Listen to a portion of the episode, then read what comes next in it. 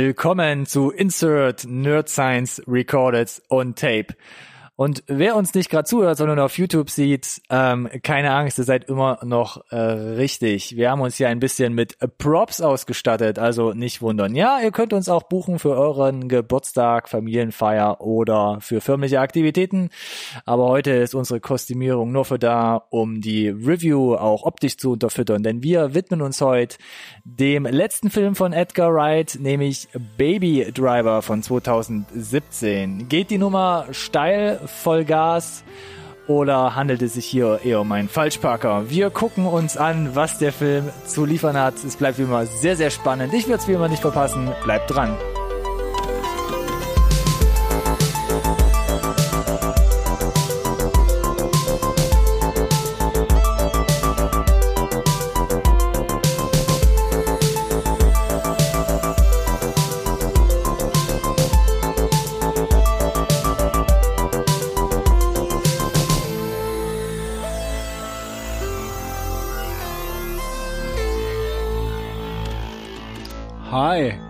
Hallo da draußen, auch von meiner Seite nochmal. Wir sind nicht die Blues Brothers. Ronny hat es im Intro schon äh, richtig gesagt. Wir äh, haben keine Kosten und Mühen gescheut heute, um äh, ja ein bisschen zu untermalen, worum es heute gehen soll. Wir haben eine neue Review für euch. Und um euch auf Facebook, äh, YouTube zu locken. und äh, ja, und auf schön, schön. Oh Mann, durchtrieben ist er manchmal, Ja. der Kollege neben mir. Ronny hat's wieder eingefunden. Herzlich willkommen. Nochmal. Danke für dieses charmante Intro, lieber Alex, zu meiner Rechten. Immer wieder gerne. Ich bin immer noch ein bisschen baff, äh, kenne ich noch nicht so gut mit Sonnenbrille. Aber es sieht verdammt cool aus, Wer oder? es tragen kann, kann es tragen. Also wer jetzt immer noch nicht zugeschaltet hat, das Bild, das ist richtig. dem kann ich auch nicht helfen. Äh, aber vielleicht geben wir ja trotzdem, weil wir so nett sind, äh, einen Vorgeschmack oder einen, einen Nachgeschmack auf den sozialen Medien. Ne? So ein Foto mit Sonnenbrille, vielleicht kriegen wir das äh, tatsächlich hin. Äh, oder haben wir das schon? Ich Ihr gehe stark es- davon aus, dass wir das schon Ihr gemacht haben. findet es nur über einen Weg raus, indem ihr auf Facebook, Twitter oder Instagram mal nach NSRT Podcast schaut, dann findet ihr uns da. Und äh, nach wie vor sind wir für die Zuhörer auch auf YouTube unterwegs. Ja, ich mache das heute ein bisschen andersrum. Wow! Ja, weil wir wollen ja hier ein bisschen bewerben, äh, dass es was zu gucken gibt zur Abwechslung mal. Ohne dass ich uns jetzt hier unter den Scheffel stellen möchte, aber wenn es mal was zu gucken gibt, dann heute. Äh, ja, und ansonsten alle weiteren Links, äh, wenn ihr wissen wollt, äh, äh, wo ihr uns findet, äh, unter YouTube oder als Podcast oder unseren Store. Ihr- Siehe mein fantastisches T-Shirt das ich zum fantastrillionsten Mal anhabe. Es ist übrigens immer ein anderes. Ich habe einfach 20 davon bestellt, äh, falls da sich jemand äh, Bedenken hat. Und Lügt ohne rot zu werden. ja, Das kann er. Das ist das Showbusiness. Das ist über zehn Challenge Fol- ja, accepted. Ähm, über zehn Folgen Insert und also nee. Hier kommt ich, die ich, ich, schmeiß, hoch. ich, ich, äh, ich, ich verschenke die jedes Mal. Ach so. Äh, was ihr nicht hören könnt, weil wir so ein unglaublich gutes Audio-Setup haben, ist tatsächlich, dass ja immer ich bin schlecht im, im Gruppenschätzen, aber so 150 bis 200, 200 äh, Fans gesagt, ja. sich vor dem Haus versammeln und ich schmeiß den dann nach jeder Episode aus dem Fenster das verschwitzte T-Shirt raus. Von daher ist es tatsächlich jedes Mal ein anderes. Das ist nur jetzt so eine Anekdote am Rande. Die Bilder Äh, dazu, wenn ihr bei YouTube seid, haben wir die mhm. ganzen Links zu den Mhm. sozialen Medien da, um das Ja. nochmal aufzugreifen. Ja. Wenn ihr gerade bei dem Podcast seid, dann klickt einfach in die Videobeschreibung. Da ist irgendwo ein Link versteckt, wo ihr auf die allumfassende Seite kommt. Und da dürfte es eigentlich kein Problem mehr sein. Das ist korrekt. Ansonsten, der Vollständigkeit halber sei, äh, möchte ich nicht unerwähnt lassen, dass äh, meine kurze Anekdote äh, erstunken und erlogen war. Äh, würde Was? dann jetzt an dieser Stelle auch wieder in den in den Profi-Modus wechseln, In den Alex-Modus. in den Alex-Modus. Ja, weil äh, der Typ mit der Sonnenbrille da, der lügt ja, äh, dass die Balken biegen, ja, kann ich gar nichts mit anfangen, total unprofessionell und würde in Review Nummer 9 starten mit dir gerne. Ich behalte die Sonnenbrille noch ein bisschen auf.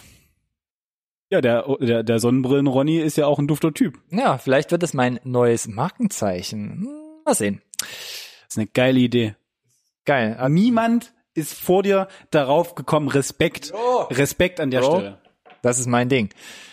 Warum haben wir das gemacht? Baby Driver, heute in der Rezension, eins der Markenzeichen der Hauptfiguren, die schwarze Sonnenbrille.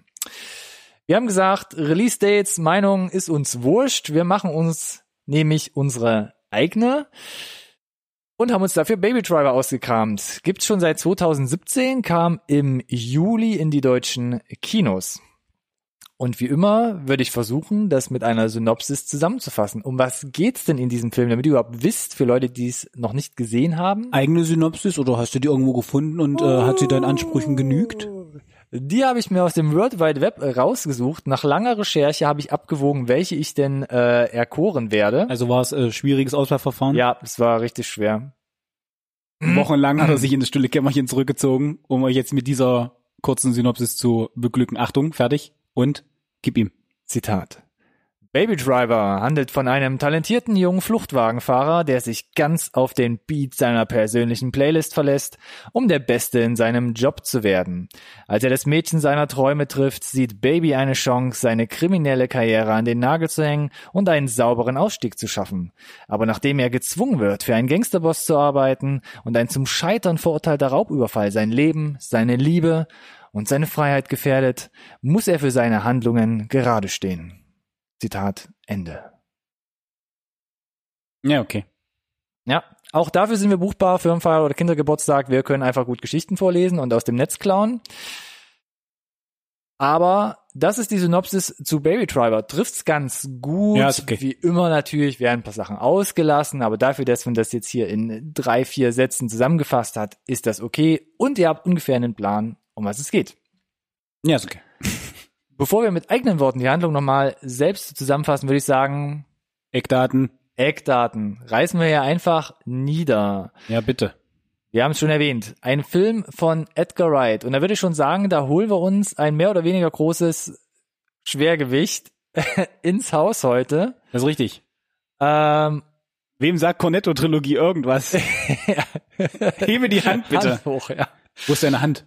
Ich höre bloß Lässt draußen. mich, lässt mich jetzt hier gerade mega scheiße hier zwei aussehen. Hände in die Höhe. Ja, danke schön. Ich höre auch schon wieder draußen die ganzen Mädchen schreien. Also, ne, da wissen einige Bescheid, wenn wir von der Cornetto-Trilogie sprechen. Ging los 2004 mit Shaun of the Dead. Im Trio Edgar Wright, Simon Peck und Nick Frost haben dann auch zusammen drei Jahre später Hot Fuzz gemacht, zwei abgewichste Profis.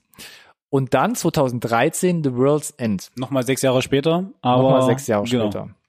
Und das ist die Cornetto-Trilogie, weil das Dreiergespann diese Filme ausgearbeitet Ja. und gefilmt hat und dementsprechend haben sie seit dem ersten Film dann als Markenzeichen immer irgendwo ein Cornetto im Film auftauchen. Unabhängig davon, äh, ja, kann man sich darüber streiten, wer jetzt der Beste ist, aber unbestritten ist wahrscheinlich, dass von allen Shaun of the Dead es halt zu einem absoluten zeitlosen Kultklassiker geschafft hat. Jetzt schon.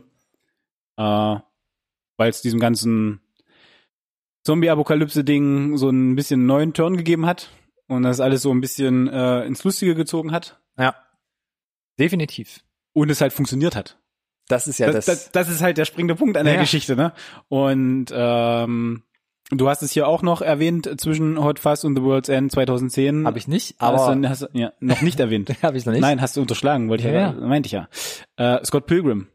Das ist so ein persönliches Highlight von meiner Seite. Nicht wirklich gut angekommen im Kino, aber äh, nach dem Erfolg von Shaun of the Dead und Hot Fuzz hat man halt ähm, Edgar Wright ein sehr, sehr großes Hollywood-Budget gegeben. Größer als für die anderen, für die anderen Sachen, was man bei Scott Pilgrim sehen kann, Wahnsinn Special Effects, ähm, relativ großes Cast, auch äh, in kleineren Rollen stark besetzt.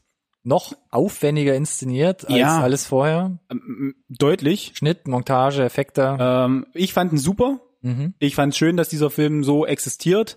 Äh, aufgrund des mangelnden Einspielergebnisses äh, gab es dann keine Fortsetzung.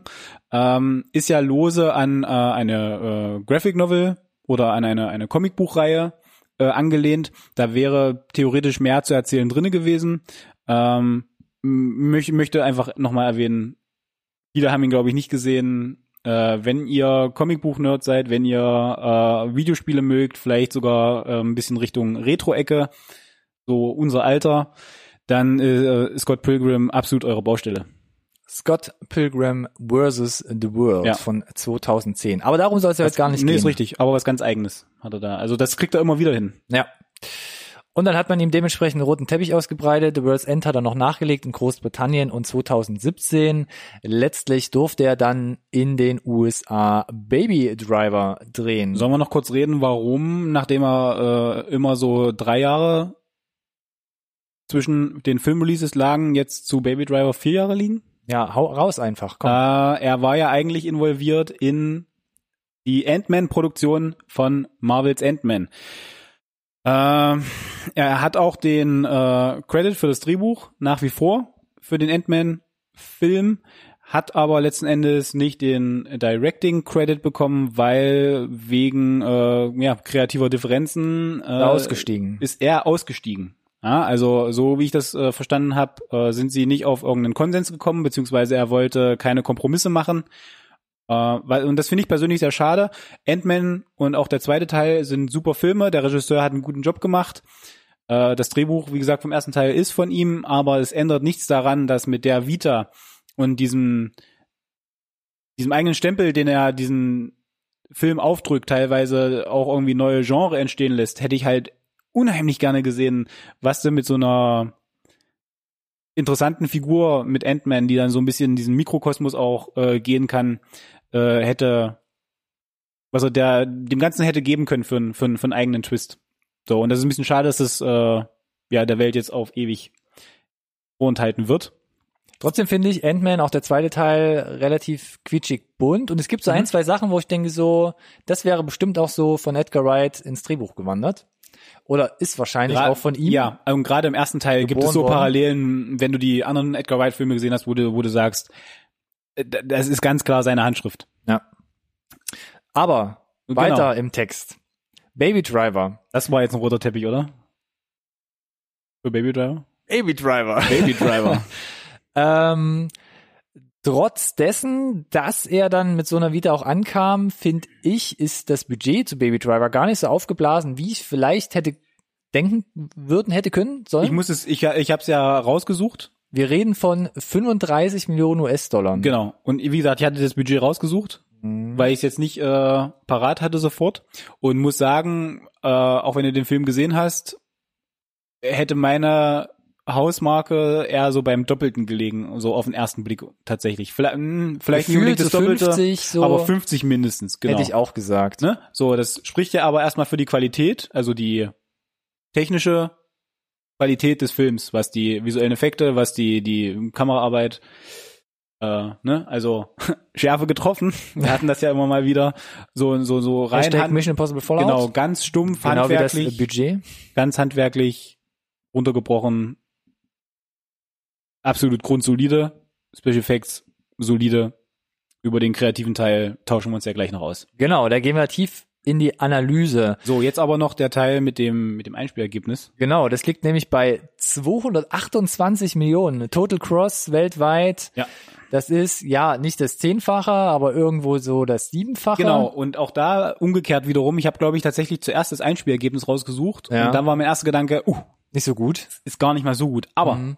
Du hast es gerade selber gesagt, ne? Im wenn Verhältnis. Produktionskosten nicht so hoch sind, selbst wenn du noch irgendwie, selbst wenn du noch mal 35 äh, mit für für Werbung und so weiter und Promo drauf hämmerst, unterm Strich, glaube ich, äh, haben da alle äh, schwarze Zahlen geschrieben mit dem Ding, oder? Ich denke, da sind alle glücklich rausgegangen Ja. aus der Sache. Und ich habe mal irgendwo so ein Baby Driver 2 Idee? Gemunkel gehört. Jetzt nimm mir doch nicht das Ende der Folge vorweg, um Himmels Willen. ja, du darfst ja trotzdem nachher nochmal fragen, weil ich will die Frage jetzt gar Jetzt nicht danach beantworten. Nee, nee, jetzt will ich auch nicht mehr. Ähm, habe ich aber noch nichts Handfestes gehört. Nö. Aber würde sich anbieten, glaube ich. Hm. Jetzt bist du ein bisschen eingeschnappt. ich bin ein bisschen ne? enttäuscht. Kriegst du es ja. wieder, kriegst du irgendwie Nein. hin? Naja, okay. mach, mach weiter. Okay, ich mach weiter. Sorry, Alex. Kannst ja kurz in die Schmollecke gehen. Jetzt gleich meine Ähm. Sonnenbrille wieder auf. Und den Alex möchtest du nicht haben. Oh Gott. Ja, wenn er rot sieht, ne, dann ist er unaufhaltbar. Hm? Hm? Aus welchem Film könnte das sein? Zu den Nominierungen.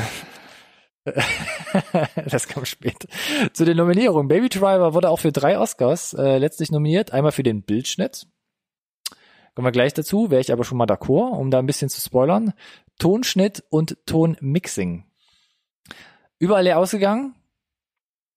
Ähm, Glaube ich aber trotzdem nicht schlecht. Da erstmal aufgestellt zu sein. Müsst, ja, drei Oscar-Nominierungen sind erstmal super. Muss erstmal haben. Äh, in allen Kategorien, glaube ich, auch äh, in Ordnung, dass er da dabei ist oder im Rennen ist. Ich habe jetzt nicht mehr genau auf dem Schirm, was die Konkurrenz war. Aber ansonsten gehe ich mit dir d'accord, dass äh, Bildschnitt wäre auf jeden Fall ein äh, Kandidat relativ weit vorne gewesen. Unabhängig davon, was Hm. du ihm äh, gegenüberstellst. Bei dem Rest, hm, ja. Wer hat das Bild eigentlich gemacht? Wer stand hinter der Kamera? Bill Pope. Und da kann man, glaube ich, nicht viel falsch machen. Bill Pope hat die komplette Matrix-Trilogie durchgefilmt.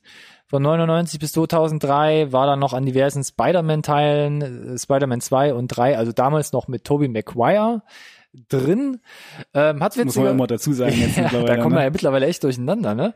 Dann witzigerweise hat wir die South Park Macher Team America ähm, choreografiert, bildlich choreografiert und kannte ähm, Edgar Wright dann seit Scott Pilgrim, hat dann gleichzeitig die Ja. Kamera noch, oder gleichzeitig später dann die Kamera für The World's End gemacht und sein jüngstes Werk ist gerade im Kino, nämlich Elita Battle Angel.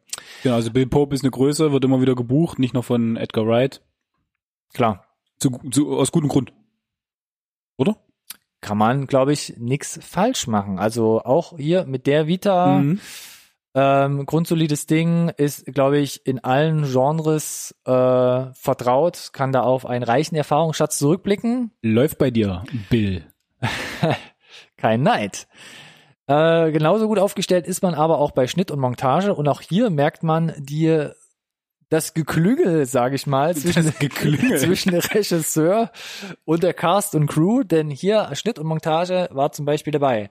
Jonathan Amos, der hat zum Beispiel auch den Schnitt gemacht für Scott Pilgrim. Und da, der war Und der On war, point. Ja, der war on point.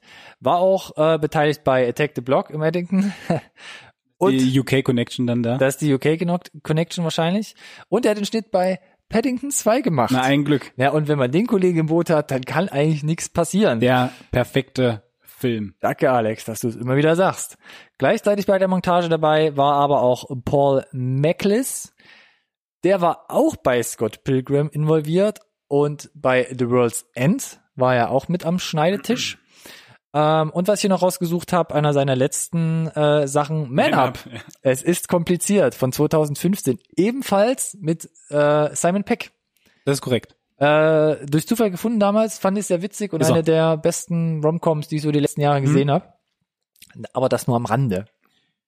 Ja, also wir sehen, er arbeitet gerne, äh, also Edgar Wright arbeitet gerne mit äh, Leuten zusammen, mit denen er in der Vergangenheit offensichtlich erfolgreich gearbeitet hat, ein bisschen vielleicht auch connected hat. Was ja nicht ungewöhnlich ist im Ist Filmbusiness. es überhaupt nicht. Äh, ich kann das auch gut nachvollziehen und es gibt etliche andere Regisseure mh, oder Künstler ganz generell, die, die das gleich halten.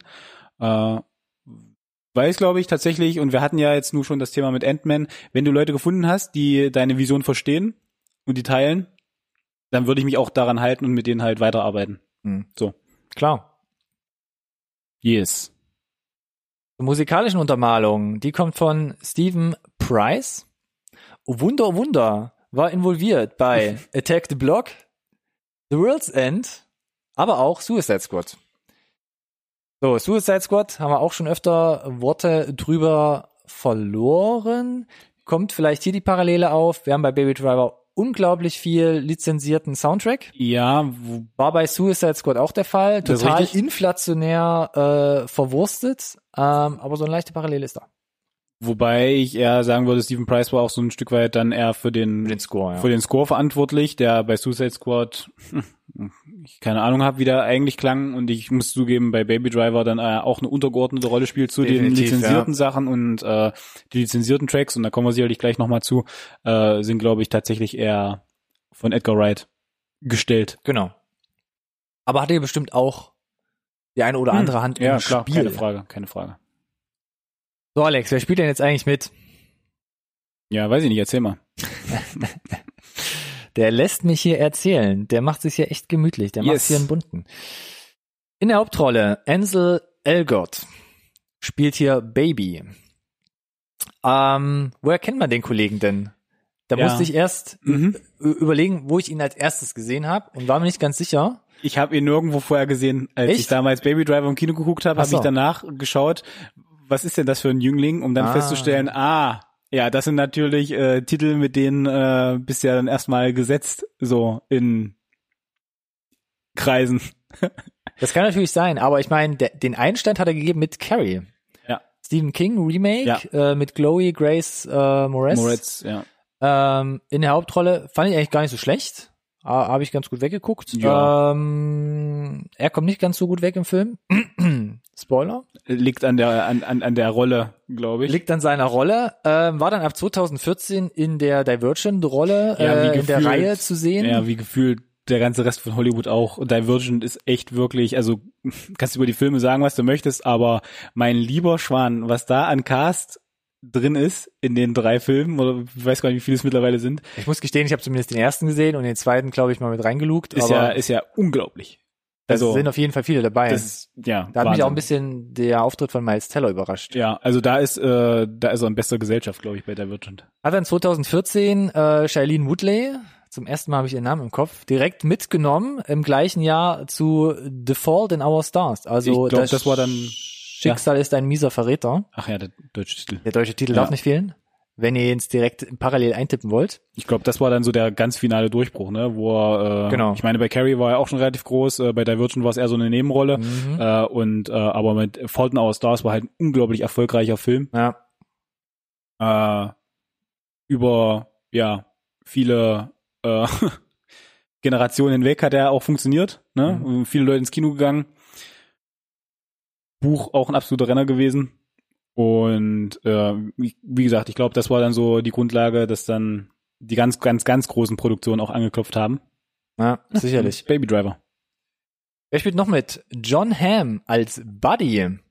Ähm, da finde ich es immer wieder interessant, wenn ich so überlege, wie sieht denn seine Vita aus? Und ich habe mal geguckt, sein Einstand so im Featurefilm hat er zum Beispiel bei Space Cowboys gegeben, Das hätte ich nicht gewusst. vor 19 Jahren. Ja, das, Okay. das wäre echt so eine Wer wird Millionär-Frage.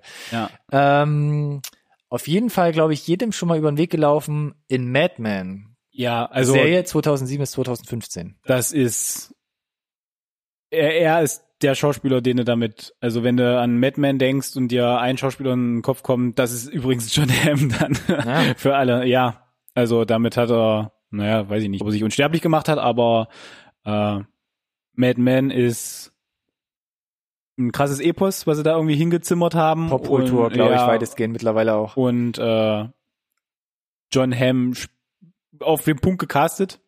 Also ich kann es mir halt ohne ihn nicht vorstellen mehr, ne, wenn das eine Serie schafft. Ich meine, sie lief ja auch sehr lang. Kann ich, könnte ich, also ich müsste jetzt sagen, wer soll's machen halt, ne? wer hätte es machen sollen?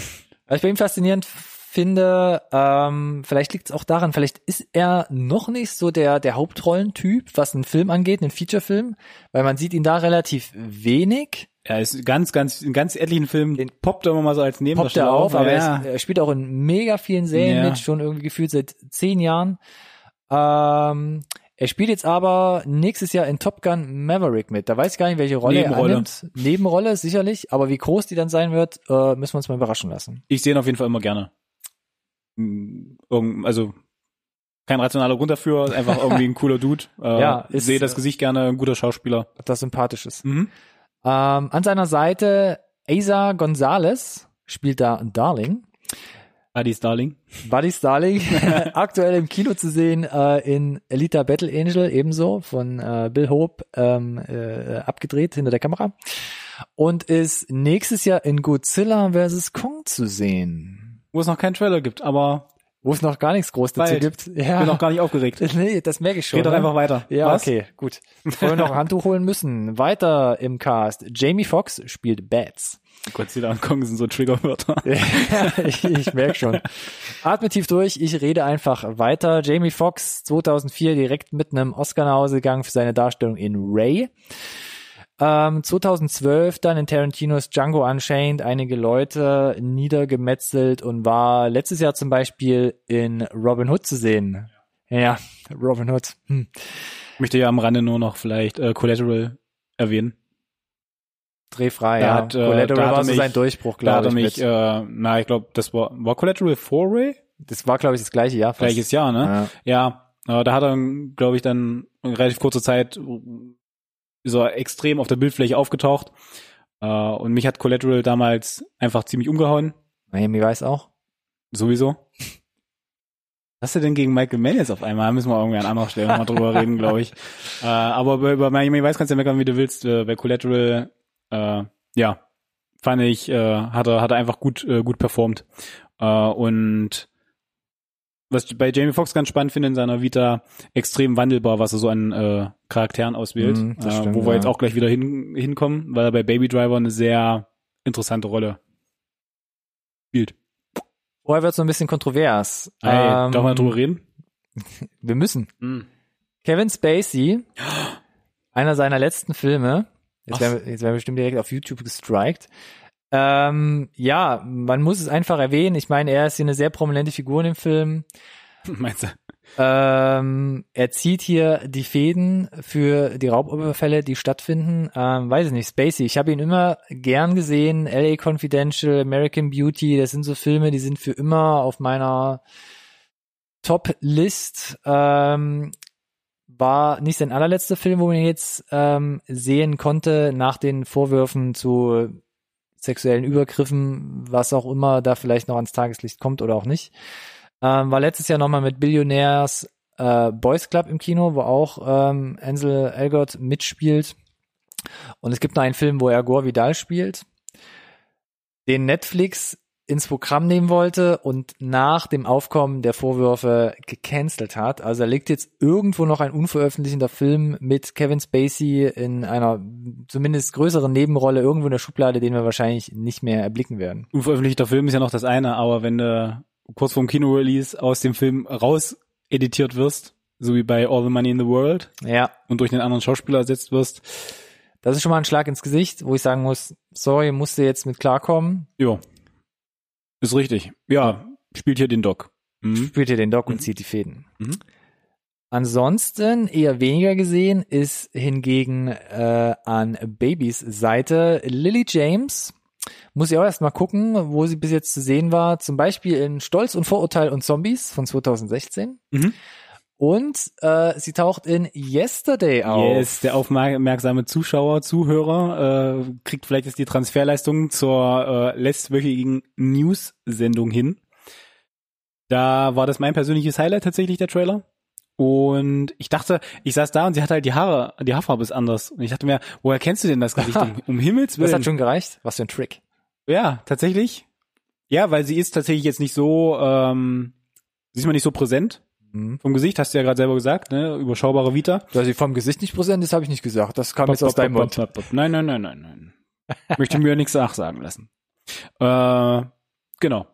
Aber wie gesagt, ich habe sie noch nicht so auf dem Schirm einfach. Äh, und als der Name aufpoppte, gerade jetzt auch äh, in Vorbereitung auf die Folge heute, dachte ich mir, kennst du.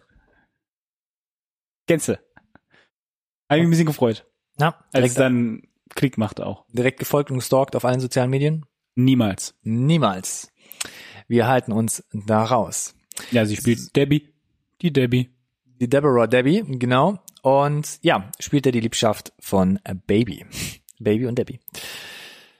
Ähm, was gibt's sonst noch zum Film zu erzählen? Ähm, Ganz schön gedauert, das, äh, das Becks jetzt hier, das hau raus. Be bevor wir in die Analyse Ja, gehen, äh, fand ich sehr interessant. Edgar Wright hat irgendwie die Idee zu diesem Film schon seit den 90er Jahren irgendwie rumliegen gehabt. Das fand ich auch relativ krass, ne? Es kam irgendwie, weil er ähm, das der, der Opener, da hat er den Song gehört und schon relativ zeitig gesagt,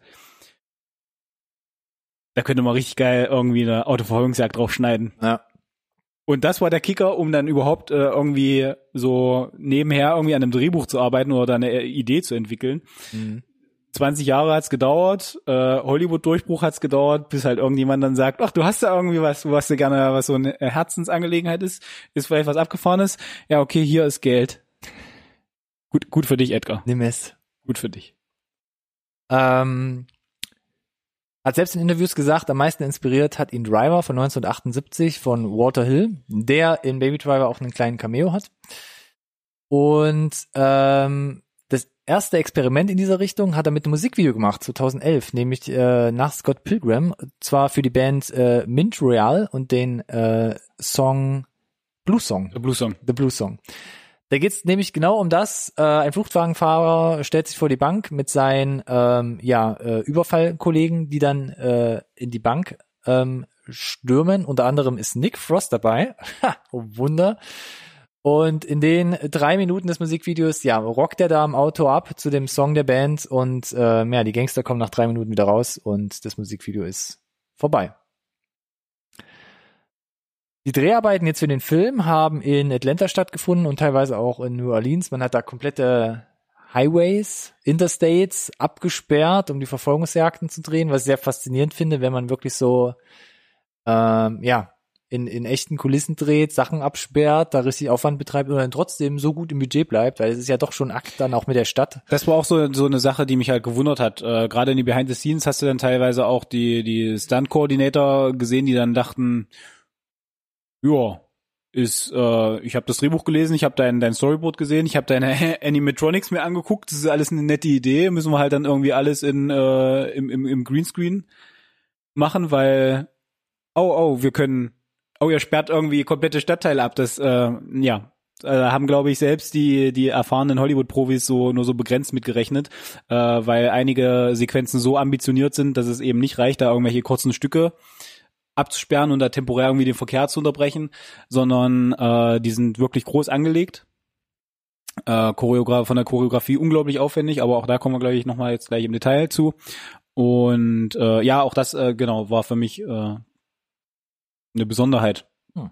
Dass sie da wirklich äh, viel Hand gemacht haben, weil tatsächlich in der Lage waren, irgendwie in Atlanta und auch New Orleans irgendwie da Stadtteile gefühlt abzusperren für. Das Sieht man.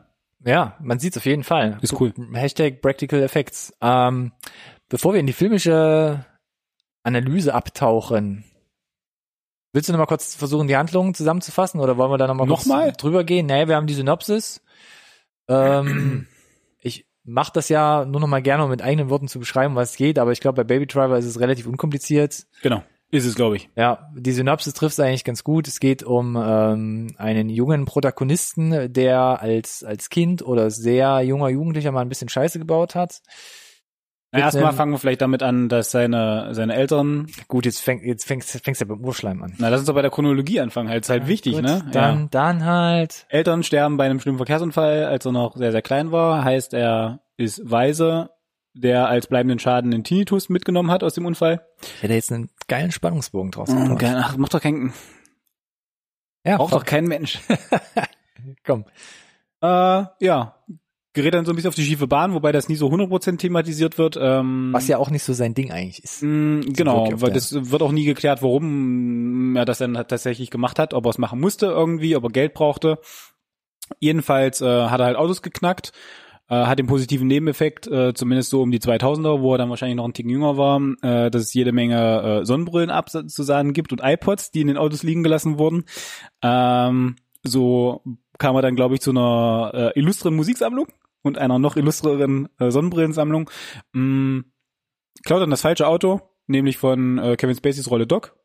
Er findet das gar nicht so geil, weil er so ein Unterweltboss ist und ja, wenn du so viele Autos geklaut hast, musst du wahrscheinlich auch das eine oder andere Mal der Polizei kommen. Deswegen ist er ein ganz guter äh, Fluchtwagenfahrer. Was Doc dann sehr beeindruckt hat. Genau, so beeindruckt, dass er sagt, okay, ich äh, weiß ich nicht, knall dich nicht direkt ab, sondern ich stell dich äh, einfach ein. Ich stell dich ein und äh, stotter mal deine Schulden ab.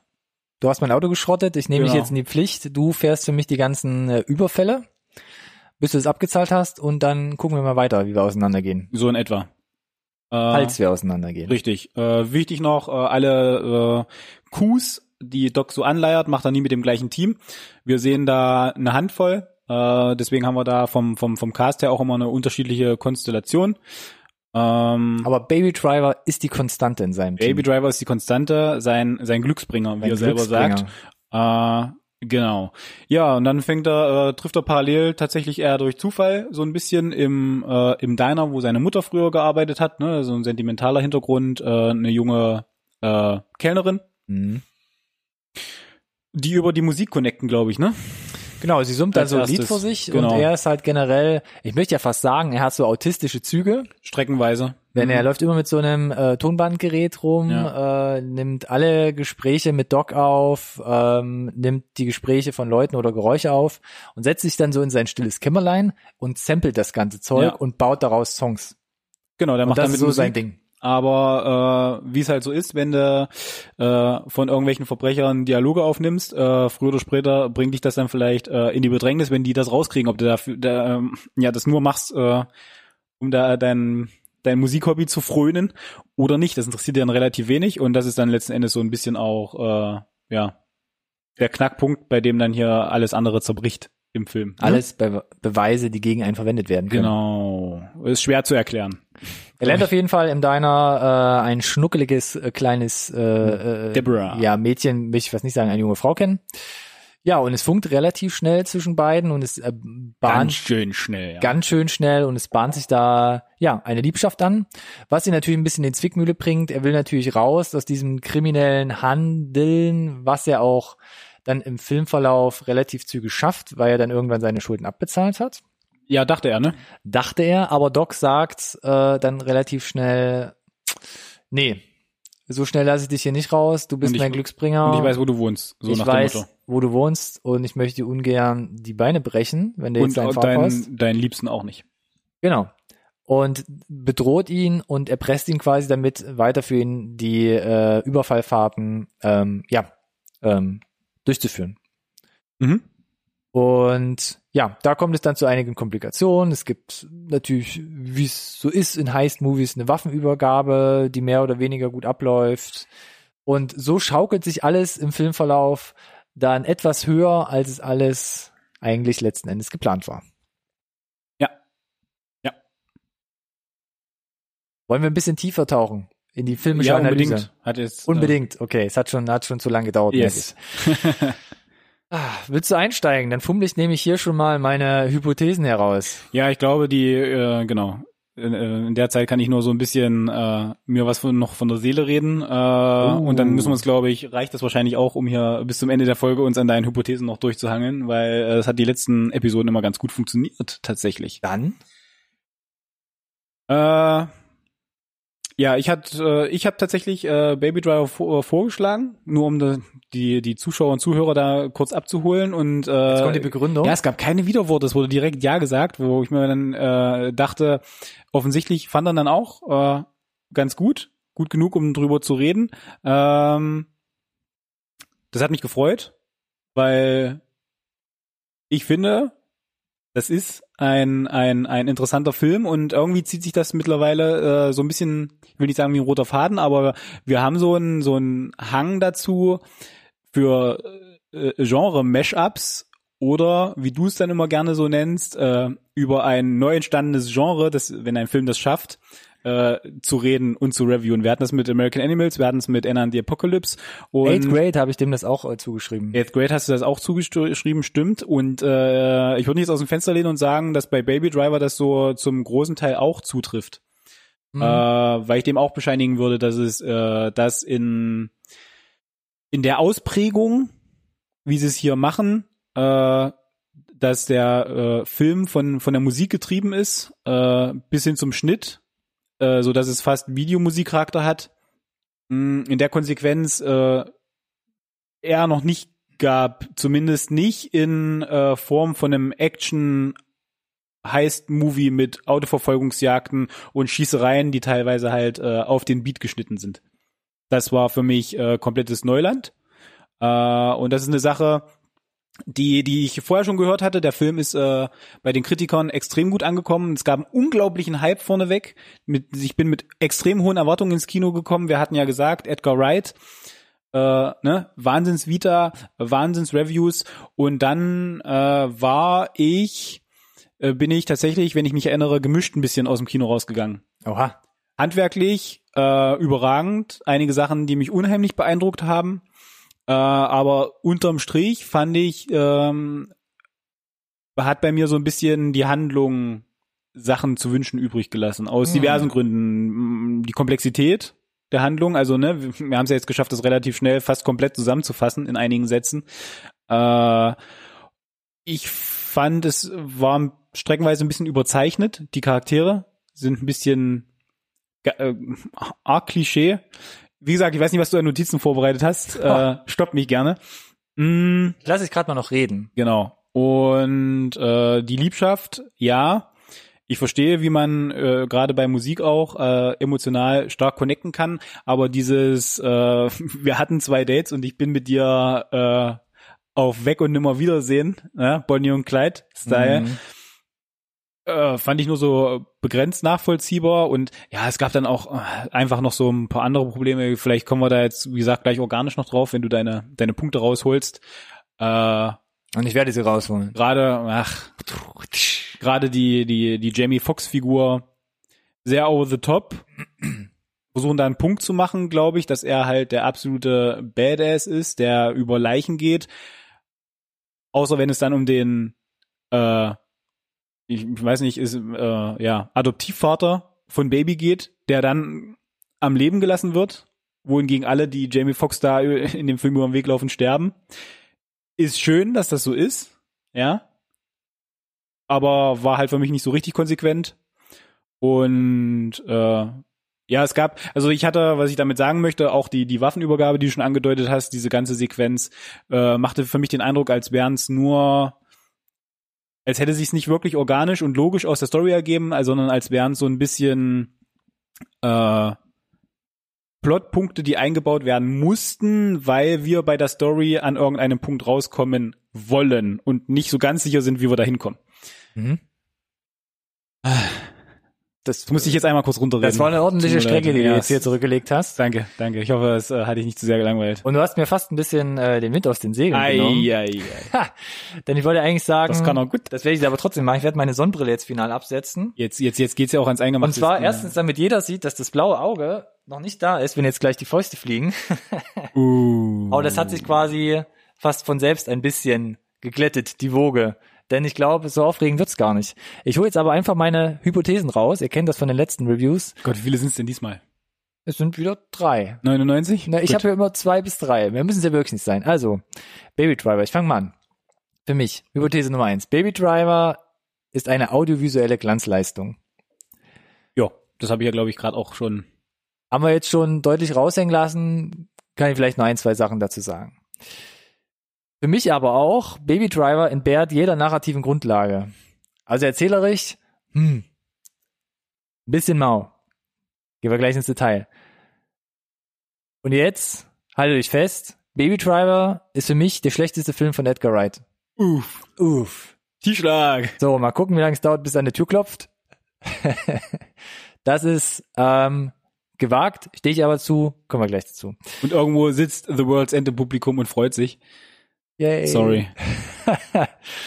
ähm, ich würde mit meinen Pros anfangen. Gut. Denn man hat ja gelernt, in der Kritik fängt man erst mit den guten Punkten an. Immer. Du hast schon ein bisschen was vorweggenommen, soll ich trotzdem mal loslegen? Yes. Für mich ganz klar, Musik und Timing in diesem Film ist halt wirklich ausgezeichnet und zu weiten Teilen bestehen viele Sachen aus, aus, aus Schnitten, Montagen und äh, Fusionen, die man so noch nicht gesehen hat. Ähm, und das kommt schon ganz gut äh, in der Öffnungssequenz zum Tragen, beziehungsweise die Öffnungssequenz ist für mich audiovisuell eigentlich so ziemlich die stärkste Szene, die der Film direkt zu bieten hat. Also, also, du weißt direkt, wo du, wo du bist, auf genau. jeden Fall mit dieser Öffnungsszene. Aber genau. für mich tatsächlich, was, äh, was ich handwerklich halt unheimlich beeindruckend finde und was auch den äh, bleibendsten Eindruck hinterlassen hat, ist die Szene, wo er Kaffee holen geht. Die danach, die Szene, genau. Weil das ist äh, von der Choreografie des Verkehrs, der Menschen, der, der Geräuschkulisse äh, und das alles als One-Shot, der es übrigens wirklich ist. Ja. Ähm, eine handwerkliche Meisterleistung. Absolut äh, überragend gemacht. Äh, nur selbst wenn, wie gesagt, der, der, der Plot zu wünschen übrig lässt, nur für die ersten 20 Minuten lohnt es sich zu gucken. Äh, ja. Ich mache hier direkt einen Pickup, genau. Äh, One-Shot heißt Plansequenz, also die Kamera dreht unentwegt, ohne Schnitt durch. Und das jetzt nicht in einem Räumchen dreht sich ein bisschen, sondern wirklich, man hat eine bewegte Kamera, die über mehrere Straßen unseren Hauptcharakter verfolgt. Ja. Man verschwindet in einem, ja. in einem Café, man kommt wieder raus, man durchläuft die Straße wieder. Und ähm, das kennt man schon von Edgar Wright Filmen, hatte direkt auch schon mit Shaun of the White, äh, Shaun of the White, Shaun of the Shaun Dead. of, Shaun of the Dead, ähm, sehr gut Edgar of the Dead. Edgar Shaun of the, Dead. Äh, sehr gut umgesetzt. ähm, in dem Simon Peck äh, in Shaun of the Dead äh, jeden Tag zum Kiosk läuft und dass Mhm. später im Film genau die gleiche Kamerabewegung nochmal gemacht wird, ohne dass er mitkriegt, dass um ihn herum schon die Zombie- Zombie-Apokalypse ausgebrochen ist. Hier setzt man jetzt aber eins drauf, macht eine sehr starke Musikuntermalung, die die ganze Szene trägt und diese ganzen Lyrics und Bewegungen und äh, Sachen, die so hauptsächlich zum Tragen kommen in der Musik, spiegeln sich wieder in Graffitis an der Wand, äh, an äh, Gravuren im Baum. Äh, du hast teilweise Hunde, die die im Takt äh, bellen. Bellen. Du hast äh, Leute, die im Takt am Telefon irgendwas äh, nicht zu vernehmendes schreien. die Autohupe kommt auf den Beat. Genau. Und das ist halt, äh, sie, äh, sie lassen uns ein Stück weit ja mit diesen ganzen Sequenzen an der Welt von von Baby teilhaben, ne? Wie er die Welt wahrnimmt, Richtig. ne? Mit seinem Soundtrack. Und äh, ich weiß nicht, ob du es auch schon hattest, aber diese Momente gibt es halt dass wenn du in der Stadt unterwegs bist oder so und du hast deine Musik im Ohr, einige Sachen halt irgendwie, ich meine, du selber hast den Beat ja drauf, nur Mhm. du kennst den und manche Sachen passen dann halt irgendwie, die so passieren.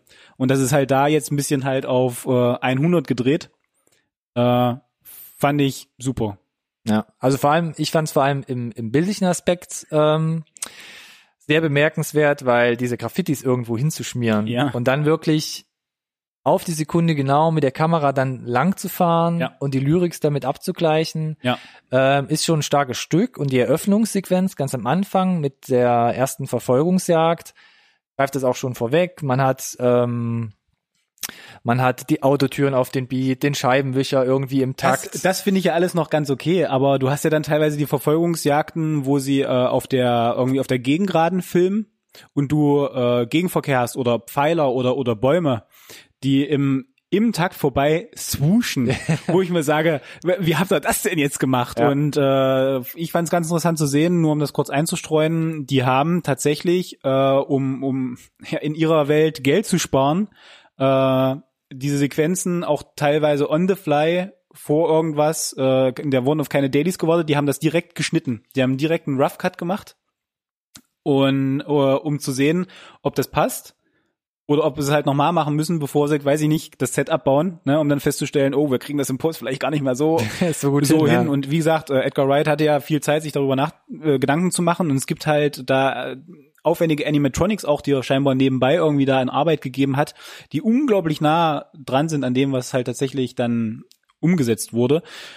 Äh, und auch der Choreograf, der das Ganze so ein bisschen sich angenommen hat, äh, den siehst du auch dann im Hintergrund immer ganz schön und äh, gibt dann so den, den Schauspielern zum Beispiel, als sie dann ja den Kofferraum zumachen und Richtung Bank laufen, der denen dann halt den Takt gibt, ne? Den der hast du dann auf dem Lautsprecher und dann macht dann halt eins, zwei, drei und eins, zwei, damit halt irgendwie, und das ist halt, ja klar, macht schon irgendwie Sinn, dass er das macht. Ich fand es aber spannend, tatsächlich äh, zu sehen, wie du es halt hinkriegst. ja. Dass es halt so gut matcht. Also das ist wirklich auf den Punkt und die Musik dient hier wirklich als erzählerisches Mittel. Auch in dem Sinne, dass die Songtitel oder Songtexte halt die Szene teilweise beschreiben oder die Handlung beschreiben, die gerade passiert. Ähm, witziges Beispiel fast schon, als Baby relativ nah am Ende auf Buddy trifft und die Stimmung zwischen beiden schon nicht mehr so gut ist und dann halt von, ähm, ich glaube, äh, äh, äh, ähm, ich habe den Namen gerade vergessen, auf jeden Fall Never, Never Gonna Give You Up äh, läuft und diese Musik und dann die wiederholten Lyrics durch die Schauspieler dem Ganzen natürlich eine witzige, ähm, ja, einen witzigen Drive einfach ähm, mitgeben. Ähm, ansonsten, du hast schon gesagt, die visuelle Sprache und die ganzen Easter Eggs, die man so findet, zum Beispiel die Graffitis oder es gibt zum Beispiel so ein Herz auf einer Mauer, was man irgendwo sieht. Und in dieser einen Szene sieht er plötzlich Debbie zum ersten Mal, man kommt wieder an der Wand lang oder in einem Schwenk wird das Herz plötzlich rot zum Beispiel. Na, also hat es plötzlich irgendwie gefunkt. Ähm, die Verfolgungsjagd ganz am Anfang dient auch gleichzeitig so als Charaktereinführung. Man sieht, wie er tickt, ähm, wie er funktioniert. Ähm, und ähm, baut auch so lauter andere Cues noch mit ein, den ganzen Film über, die Sonnenbrille, die Kleidung, die Kleidung, das sind alles so, äh, ist abgestimmt als charakterlicher oder emotionaler Code. Also er, er, trägt schwarz und weiß. Ja, nicht nur bei ihm, ne? Genau, auch bei anderen. Auch der erste Auftritt von Jamie Foxx mit seinem äh, roten Outfit, ja. äh, wo er diese äh, Königkarte aufgedruckt hat, um Ja. direkt das Signal zu geben, er ist halt hier der, Alpha Tier. ja, ge- genau. Ähm, Aber bei Baby fand ich es halt interessant, vor allem wenn man es dann weiß. Er hat eine Jacke, die schwarz-weiß, so ein bisschen hin und her gerissen zwischen der hellen und dunklen Seite. mhm.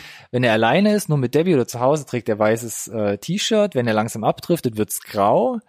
Ähm, das sind so ganz coole Sachen. Oder die Sonnenbrille trägt er eigentlich immer nur, wenn du so denkst, er schattet sich so ein bisschen von, von diesem kriminellen Handeln ab und will es eigentlich gar nicht wahrnehmen. Ähm, das, das ist schon total toll gemacht und es gibt andere bildliche Sachen wie die Eröffnungssequenz, wo der, wo der Filmtitel steht. Da guckt man so ein Gebäude hoch, das Mhm. sieht aus wie so ein weiter Highway Mhm. eigentlich. Ähm, ja, es gibt diese Plansequenz mit den lyrischen Verweisen oder es gibt natürlich auch ganz andere filmtheoretische Sachen wie so ein Matchcut von einer Tiefgarage, wo er in die Ferne blickt auf den Schrottplatz. Also auch da kommt man Edgar Wright typisch auf seine Kosten, genau wie diese, muss ich schon sagen, Edgar Wright typischen Szenen blenden. Das heißt, Personen laufen durchs Bild, damit wird die Blende eingeführt, Fahrzeuge fahren überquer äh, durch den Frame, so dass man immer unauffällig das Bild weiterschneiden kann. Hat er in The World's End fast schon bis zum Erbrechen zelebriert. Da ging es mir fast schon ein bisschen auf die Nerven, weil alle paar Sekunden Leute durchs Bild laufen und damit der Schnitt gemacht wird. Ähm, aber hier hält es wieder in Grenzen und geht eigentlich ähm, perfekt auf. Nur der Vollständigkeit halber. Zu seiner, ein, zu deiner letzten These, World's End ist für mich der schwächste Edgar Wright Film. Okay, das kam unerwartet. ähm, Aber mach, Ich, ich mach kurz weiter äh, im Text. Ähm, weiter Pluspunkt, klar, praktische Inszenierung mit den Stunts. Man, man fühlt es, man sieht es. Ja, Ja. es gibt ein, zwei Sachen, die sind Ja. irgendwie trotzdem noch mit Greenscreen, mit Hilfe von Greenscreen entstanden. ja, aus Aber- diversen Gründen lässt sich nicht umsetzen, Ja. Sicherheitsgründe, wie auch immer, aber sie haben, glaube ich, alles, was, äh, was sich umsetzen lässt, äh, gemacht. Ähm, Ansel Elgort war oft, lange, viel auch direkt da äh, auf irgendwelchen Fahrtrainings. Fahrtrainings, Flächen mit den äh, Stunt-Koordinatoren unterwegs, hat, äh, dass sie gesagt haben, die ganzen einfachen Sachen, 90 Grad, Bremsen, vor der Kamera zum Stehen kommen, 180 Grad, äh, Musste drauf haben, Jung. genau, und äh, hat, war da, hat sich aber auch gar nicht so doof angestellt. Äh, und äh, ich glaube, das zahlt sich aus, weil äh, dadurch, dass das halt eben so viel in der Realität fußt, ist es natürlich auch schön, wenn du im bei transparenten Scheiben auch den Hauptdarsteller siehst und das nicht irgendwie mit irgendwelchen Stunt-Doubles machst. Genau. Weiter. Ähm, auch sehr witzig, ist mir beim ersten Mal nicht aufgefallen. Ähm, Baby nimmt nicht nur Sampler selbst auf, sondern er seppt auch gern durchs Fernsehen, guckt sich verschiedene Mhm. Filme an. Ja. Und diese ganzen Filme, die man äh, im Film ähm, als Referenz äh, sieht und die da auftauchen, die werden von ihm zitiert und in seine alltäglichen Antworten und Dialoge eingebaut. Ist mir, wie gesagt, beim ersten Mal nicht aufgefallen, aber er ist durch und durch so eine Art Sampler. Wie gesagt, für mich bleibt jemand mit autistischen Zügen, Mhm. der das einfach nimmt, weil er sich vielleicht selbst gar nicht so sehr der Außenwelt äh, gegenüber ausdrücken kann. Das ist schön gemacht. Jetzt habe ich hier noch ein paar Kontrapunkte stehen. Ja, unbedingt. Die gehören hier bei dem Film aus meiner Sicht auch dazu. Und da wird's ein bisschen hakelig für mich. Ähm, auch das hast du schon angerissen. Ich beschreibe es hier mit 1D-Charaktere. Ja, also das es Kann man so unterschreiben. Ja. Charakterdesign für mich eigentlich durch die Bank weg ist mega flach und eindimensional. Denn vor allem jedes Crewmitglied, was Mhm. da in dieser, Mhm. in diesen Gangformationen Mhm. auftaucht, ist austauschbar, Ja. ist klischeebehaftet, also alle sind bis oben, bis unten tätowiert, außer vielleicht Darling. Und äh, mal ganz ab, äh, abgesehen davon sind sie absolut nicht vertrauenswürdig. Ja, alles das. was, was, was in Konkurrenz zu dem läuft, was Doc eigentlich macht, das perfekt Mhm. durchplanen, smooth und sauber, äh, das ja. Gut, wenn du jemanden, wenn du jemand wie Doc bist, brauchst du ja nur jemanden, der im Prinzip ausführen kann letzten Endes. Da, da aber, vielleicht, genau, da vielleicht auch nicht bis drei zählen kann, Genau. damit er den besseren Cut kriegt, aber, aber ich fand auch, dass die, äh, ich glaube, das war ein Stück weit gewollt, mh, die Figuren so zu überzeichnen, aber äh, gerade die von Jamie Foxx äh, ist so over the top, dass es einfach zu viel ist, finde ich. Es Ja. war mir einfach zu dick aufgetragen da an der Stelle und äh, ja, aber mach erstmal weiter. Dann die Rolle von äh, Lily James, Debbie, seiner Liebschaft. Ich finde, sie ist, kommt in dem Film nicht besser weg als ein naives Dummchen. Ganz ehrlich, die äh, Debbie hat äh, auch re relativ wenig Screentime. Da hast du natürlich auch Ja klar, sie kann da jetzt nichts groß ausspielen. Genau. Ne? So, das heißt, nee, aber dann ist natürlich auch einfach, da die Figur kriegt da auch gar nicht äh, eine, Raum. gewisse, einen gewissen Raum, da eine Dreidimensionalität irgendwie zu entwickeln. Äh, genau, so von daher ist sie da so ein Stück weit, ne? Da hat mir- des Drehbuchs. Da hat mir halt auch ein bisschen die, die Hintergrundgeschichte gefehlt. Ja, Mhm. sie hat auch Probleme mit den Eltern oder hat irgendwie Elternteile verloren. Aber ja, bei, genau, wir wissen bei Baby ganz genau, warum er unbedingt weg möchte. Genau. Und was seine Motivation ist, aber Bei- sie auch, okay. sie sagt halt, sie hat nichts mehr, was sie in der Stadt hält. Okay, Yes. keine Freunde, Mhm. kein Sportabo, irgendwas. Who knows? War ein bisschen dünn. Ähm, und was ich auch mega verwirrend fand, Doc, der in der einen Szene noch sagt, Baby, du bist mein Glücksbringer, Ja, aber trotzdem, ich breche dir die Beine, Ja. wenn du gehst. ja. Okay, ist erstmal ein abgewichster Profi, Mhm. wo ich sage, ah, vielleicht macht das aber nicht trotzdem, wenn ich jetzt verschwinden würde. Mhm.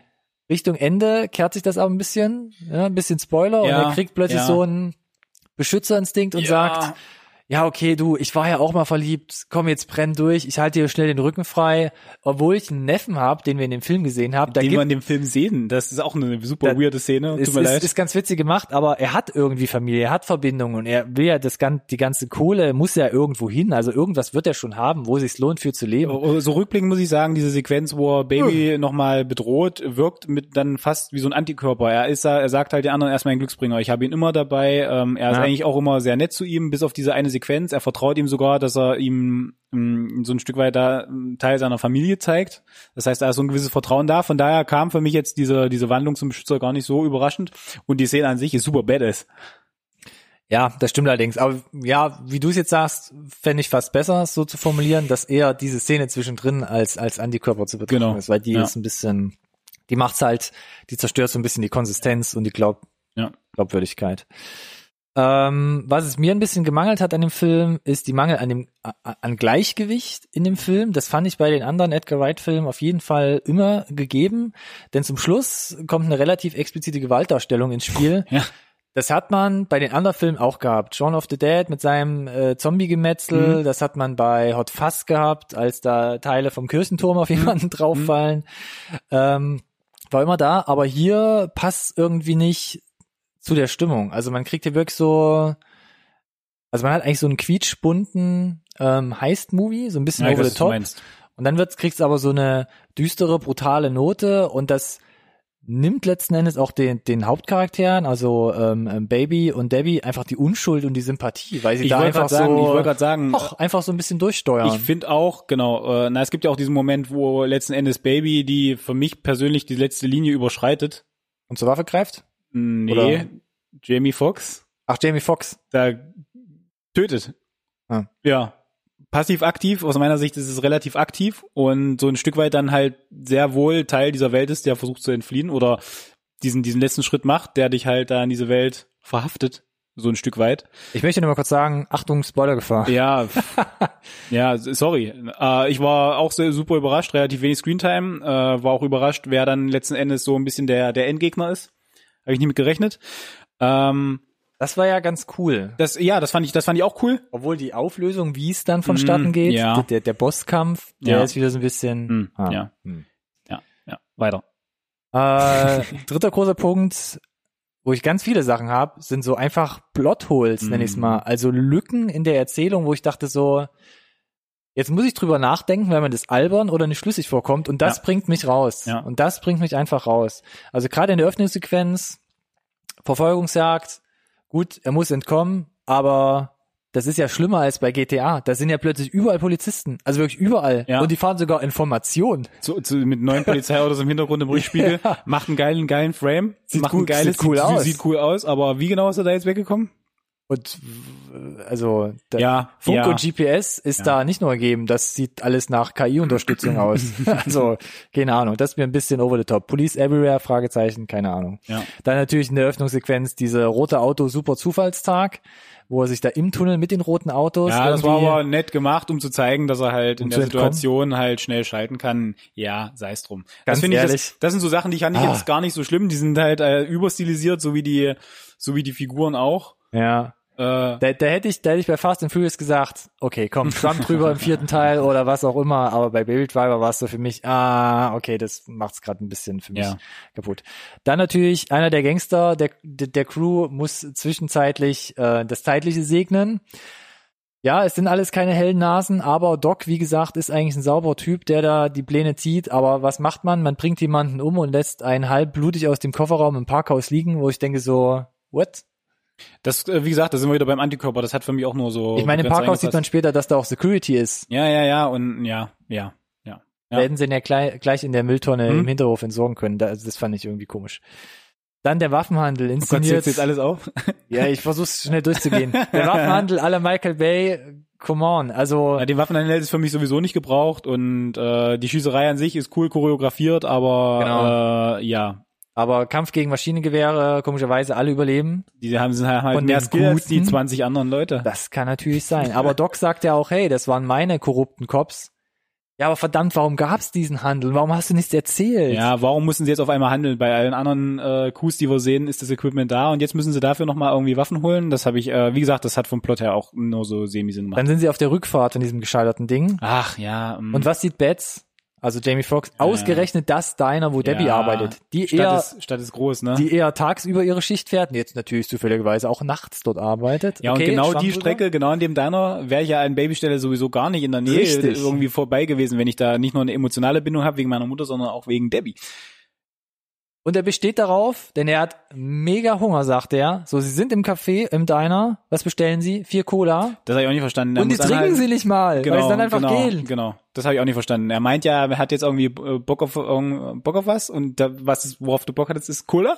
Die du nicht trinkst? Hm. Ja, habe ich auch nicht verstanden. Und Aber das da- war, glaube ich, nur so ein, die, ja, wollte, glaube ich, so ein Exempel statuieren, also die Figur des Betts, glaube ich. Ja, mein Ja. Gott. Dann irgendwann, es geht zum finalen Raubüberfall und äh, Baby sieht äh, eine Bankangestellte, die er im, ähm, im früheren Teil des Films schon mal gesehen hat Und für nett fand und deswegen, und möchte sie warnen, jetzt nicht in die. Bank zu gehen, Ja. Wo gerade der Überfall stattfindet. So. Er sitzt im Auto und die Bankangestellte kommt auf dem Fußweg angelaufen. Hm? Die ist Fußgängerin, er sitzt im Auto. Sie erkennt ihn Hm? und kriegt mit, okay, da findet ein Überfall statt. So, da saß ich da. Sie erkennt ihn. hm? A, durch eine Fensterscheibe eines Fahrzeuges. Hm. B, sitzt er mit Sonnenbrille in dem Fahrzeug. Hm. C, es regnet. Hm. Und D, sie schafft es innerhalb von fünf Sekunden, schlüssig zu erkennen, um was es gerade geht. Polizeibeamten zu Und suchen. noch einen Polizeibeamten Ja. zur Seite zu ziehen, wo ich dachte, what the fuck? Jetzt, da, da war ich richtig raus. Für manchen Detail, was ich vielleicht übersehen habe, da dachte ich, nope, nope, einfach nope. Das war für mich, das hat mich super rausgebracht. Fand ich jetzt gar nicht so schlimm, aber ja, weiter, Ja, weiter, echt, weiter, nee, weiter, weiter, die weiter. schlimmste Szene im Film, würde ich was sagen. Dann äh, versucht er der Polizei zu Fuß zu entkommen, Ja, verschwindet im Kaufhaus. ja, kann er jetzt auch Parkouring, ich weiß. springt parkourmäßig drei Rolltreppen runter, der ist über alle Berge der Jungen und plötzlich Fingerschnapp, vier Polizisten in dem Laden, wo er ist. Genau das gleiche wie in der Öffnungssequenz, Police, everywhere. Wie machen die das? Daumen hoch für so eine Organisation. Funktioniert in der Realität eher, glaube ich, eher weniger.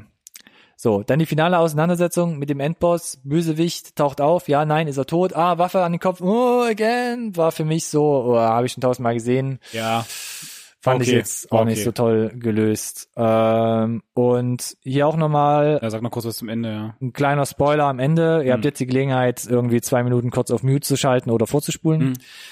Es kommt am Ende des Films, ja, hetz mich nicht, Hetz mich nicht. zum Gerichtsverfahren, weil, ja, es doch alles aufliegt und der Gerechtigkeit ähm, Er wird halt geschnappt, es wird. lebt halt kein anderer mehr. Er, er stellt sich und äh, Man sieht nur so Ausschnitte aus der Gerichtsverhandlung und es sind natürlich die Personen im Mhm. Die leben. Zeugenstand, denen er Gutes getan hat, im Yes. Sinne von, er hat die Bankangestellte gewarnt, er hat einer Oma noch die Handtasche beim Autoklau zugeworfen und sein, oder, sein Pflegepapa, ne? oder seinen Pflegepapa Ja, und sie sagen alle, ja, eigentlich ist er ein ganz guter Typ hm, und er wollte es eigentlich gar nicht. genau, Und der Richter sagt, gut, gibt trotzdem 25 Jahre, genau. aber ich verkürze das auf fünf Jahre. Na, es gibt, du kannst Paro P- P- ein Parole-Hearing beantragen nach fünf Jahren. Scheinbar ist das dann äh, erfolgreich und er darf nach fünf Jahren raus. Was ich auch so interessant fand, weil hat er nicht Jamie Foxx umgebracht?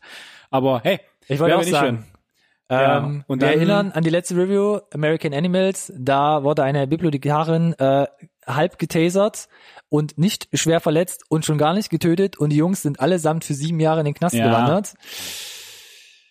Und äh, Hätte jemand anderes casten müssen dann im Zweifel könnt, für Baby. ihr könnt auch gerne googeln, in den USA ist, ist es nicht möglich, 25 Jahre auf fünf Jahre zu verkürzen. yes. Und wenn jemand bei einem Überfall gestorben ist, dann äh, kann es sowieso sicher sein, dass du schon mal deine Henkersmahlzeit bestellen Wie sagt kannst. man so schön, es geht immer, äh, sowas gibt's nur in Filmen.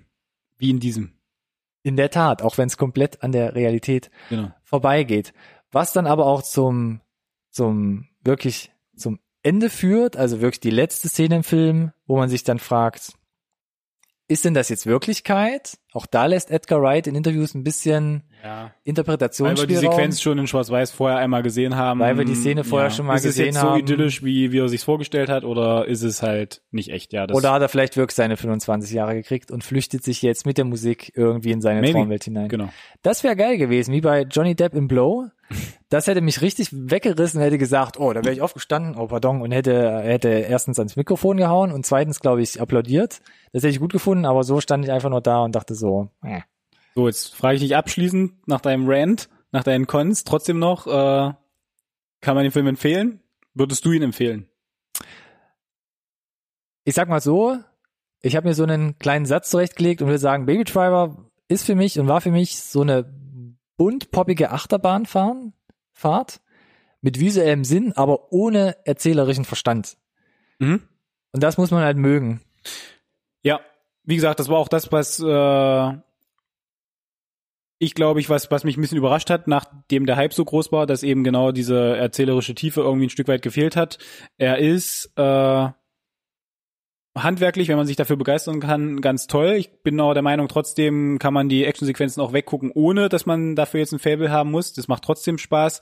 Ich persönlich Definitiv. finde, nach einem ganz starken Anfang ähm, verlieren sich in einigen Actionsequenzen und Dialogen aber ein bisschen auch die Konsequenz in diesem alles auf Takt schneiden äh, und kommt dann am Ende wieder ein bisschen durch, wo aber der Film auch komplett in eine düstere, brutale Ecke äh, abdriftet. Ähm, also unterm Strich äh, finde ich, ist es ein unterhaltsamer Film. Ist nicht, wird nicht der beste aller Zeiten, wird auch nicht Edgar Wrights bester. Äh, ich würde jetzt nicht so weit gehen zu sagen, ist der schlechteste, so wie eine deiner Thesen. Ähm, aber wie gesagt, äh, es gibt da, glaube ich, äh, audiovisuell viel, viel, viel zu sehen. Es gibt einen geilen Soundtrack dazu. Äh, die Actionsequenzen sind zum fast kompletten Teil, trotz allem, ob sie jetzt Sinn machen an der Stelle äh, oder nicht, ob sie real- realistisch sind oder nicht, lassen sich super, super geil weggucken.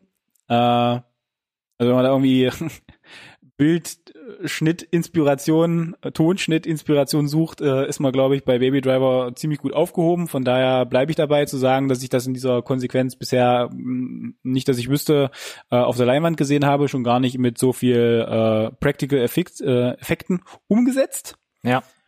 Äh, so, und von daher haben wir jetzt, glaube ich, äh, sehr interessant aufgezeigt, was es so an positiven Dingen gibt und an negativen Dingen gibt. Mhm. Und äh, wenn euch das äh, reicht, äh, um ja, falls ihr noch, also falls ihr noch nicht gesehen habt, natürlich, ne, äh, das noch nachzuholen oder äh, ihr gerade durch den Kontrast jetzt sagt, na Moment, das muss ich mir noch selber ein Bild machen. Ja, das die Team, erzählen erzählt, doch wieder kann sein, dass Mist, ihr wieder, ey. ja genau, Edgar Wright, Hallihallo. richtig, äh, genau, macht euch unbedingt selber ein Bild von, das ist so das Wichtigste, ne, immer den Film nochmal selber schauen, nicht nur auf unsere Meinungen hier vertrauen. Ich Ja. würde sagen, man kann den sich auf jeden Fall angucken. Ähm, und äh, ja, Ja, ich habe ja ein bisschen auch in der Videobeschreibung ähm, schon äh, vorgetextet, Rennprofi oder Falschparker. Ich würde sagen, ja, ist ein Sportwagen mit angezogener Handbremse, es macht Spaß drin zu Hm. sitzen, aber irgendwo ist ein Haken. das stimmt. Ja, das ist Ähm, ein schönes, schönes Wort zum Sonntag hier an der Stelle. Muss man mit klarkommen. Äh. Wir verlinken die Blu-ray in der Videobeschreibung. Dann Uh. könnt ihr euch nochmal Details irgendwie bei eurem Nice. Online-Shop der Wahl, dem Online-Shop unserer Wahl, nochmal äh, genauer schlau machen und vielleicht äh, eine Blu-ray bestellen oder was auch immer. Das ist ja total nett von uns. Und Äh, schreibt auf jeden Fall, wenn ihr ihn dann gesehen habt oder schon kennt, gern in die Kommentare. Ja. Und äh, ansonsten werde ich dich an dieser Stelle nicht fragen, äh, ob ein zweiter Teil nötig ist, weil das möchte ich jetzt an dieser Stelle nicht mehr. Vielen Dank für dich trotzdem äh, äh, oder an dich. Äh, hat mir immer wie immer Spaß gemacht. Äh, war Hätte nicht gedacht tatsächlich, dass wir so nah beieinander liegen auch. Äh, mit Ja, ich dachte auch, wir driften, wir driften weiter Ah, auseinander. ah, noch so eine, mm, ja, nee, von daher Das Phrasenschwein äh, will war, ordentlich das, gefüttert werden. war das war das überraschend äh, homogen. Ich hoffe, wir haben die Zuschauer damit nicht gelangweilt. Äh, Fäuste fliegen sieht man jetzt Nee, äh, sowieso nicht so gerne eigentlich, aber tatsächlich habe ich auch gedacht, das ist eine, eine äh, das schreibe ich in die Videobeschreibung als Clickbait. in einer stärkeren, stärkeren Diskussion äh, endet tatsächlich, aber wir waren uns das überraschend d'accord. Äh, Das ist ja das Tolle, weil wir unsere Thesen und Meinungen immer schön untermauern können. äh, ja, genau. So, von daher, Tolles Schlusswort, würde ich sagen. yes, wir äh, sind nächste Woche wieder da mit äh, mit den Updates äh, und in zwei Wochen wieder mit einem Film der Woche. Und genau. Wir haben da schon was überlegt. Ich würde es aber noch nicht Sonne. Nö, dann macht es doch einfach nicht. Genau, wie gesagt, wenn ihr up, up to date sein wollt, gerne auf Social Media folgen, äh, Insert Podcast, NSRT Podcast und äh, ich danke dir nochmal. Ja, danke immer auch. Spaß Äh, gemacht. Hat auf jeden Fall Spaß gemacht. Äh, und ich danke euch fürs Zuschauen, fürs Zuhören und verabschiede mich bis bis, äh, bis nächste Woche. Macht's gut. Macht's Bis gut. dann. Ciao.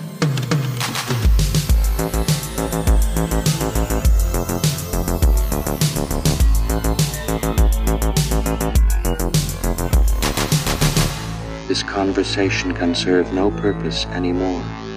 Goodbye.